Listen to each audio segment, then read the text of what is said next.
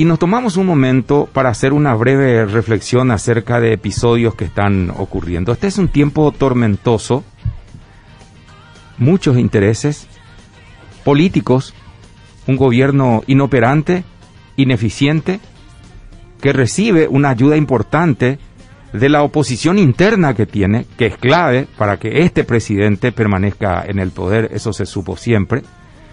Llegamos a un punto de desesperación donde la ciudadanía trata de encontrar algo para mantener una esperanza, escuchen esto ya, y no es un drama que busca lastimar a la gente, busca salvar vidas. De eso se trata.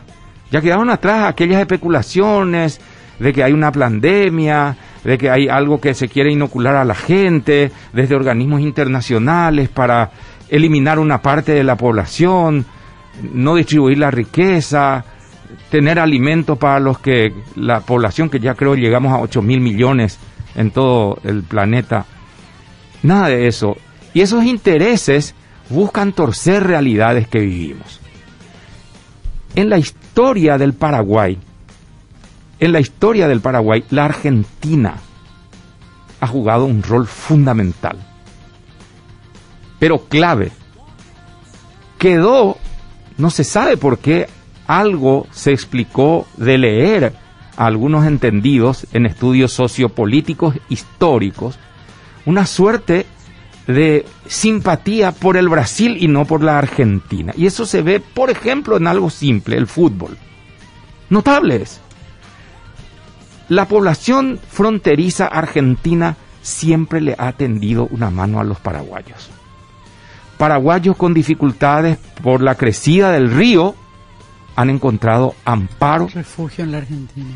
Carpas instaladas para compatriotas, familias enteras en la frontera con la República Argentina. Entonces, de eso no cabe la menor duda. Podemos citar miles de casos de colaboración, de refugio y de amparo de la Argentina a los paraguayos en la frontera. Y ahora no va a ser la excepción. Muchas vidas se están salvando gracias a medicamentos que los paraguayos van a buscar a la República Argentina. En este canal se intentó mostrar esa realidad. Y esas maniobras que hoy gente preparada, asesores, hay gente craneando cómo torcer la visión y la misión de un medio de comunicación. Cuando te vas a mostrar que hay gente que está yendo a la Argentina, lo que querés decirle al gobierno es, hagan algo carajo.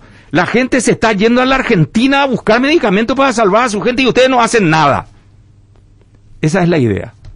No es denunciarle a la gente que va a comprar medicamentos. Toda la vida, cualquiera de nosotros fue a buscar un medicamento en la Argentina. Toda la vida. No ahora. De siempre. A estas horas están haciendo una feroz campaña intentando involucrar a los medios de este grupo en una supuesta campaña de delación. Hijos de puta, están tratando de meternos en una campaña de delación cuando lo que se está tratando de mostrar es que este gobierno inoperante de Mario Audo Benítez, amparado por Horacio Cartes y otros líderes políticos, está dejándole al país sin salvación.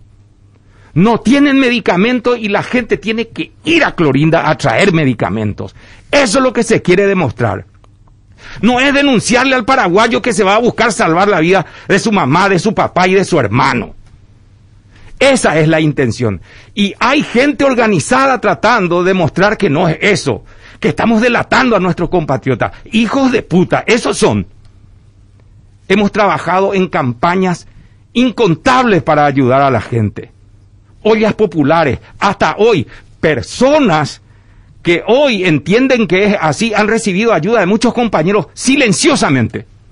Campañas desde grupo para poder ayudar a personas que hoy se ponen del otro lado y nos consideran delatores de paraguayos que se van a buscar el medicamento que le va a salvar la vida a su hija, a su mamá, a su papá o a su hermano. Eso les decimos que no existe. Esa no es la intención. Lo, hemos hecho siempre y lo vamos a seguir haciendo. Y esta aclaración me lo tomo responsablemente, particularmente yo, porque en el medio tengo la libertad de hacerlo y de decirlo. De todo nos han acusado, de amparar contrabando de bebidas, de amparar contrabando de azúcar. La puta, y no se acuerdan que lo peor que hay en este país de fama es que somos contrabandistas de cigarrillos y somos contrabandistas de cocaína y de marihuana. De eso se olvidan, porque nos están apareciendo en la campaña ese contrabando que está matando también a todo, a todo el Paraguay. ¿Por qué? Porque su resultado económico consolida un esquema perverso de poder político y nos someten. Y tienen la libertad y el tupé de hacer creer que estos medios van a delatar a los paraguayos.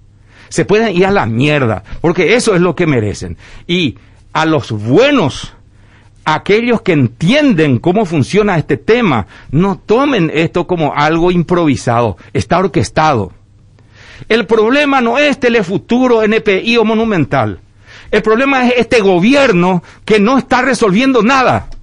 Nosotros no somos, acá no busquen los culpables. Los culpables están en el Palacio de Gobierno o en cómodas oficinas. Y ahora mudan la atención de la gente hacia otro sector que lo que hace es mostrar la realidad de lo que está ocurriendo. Eso es.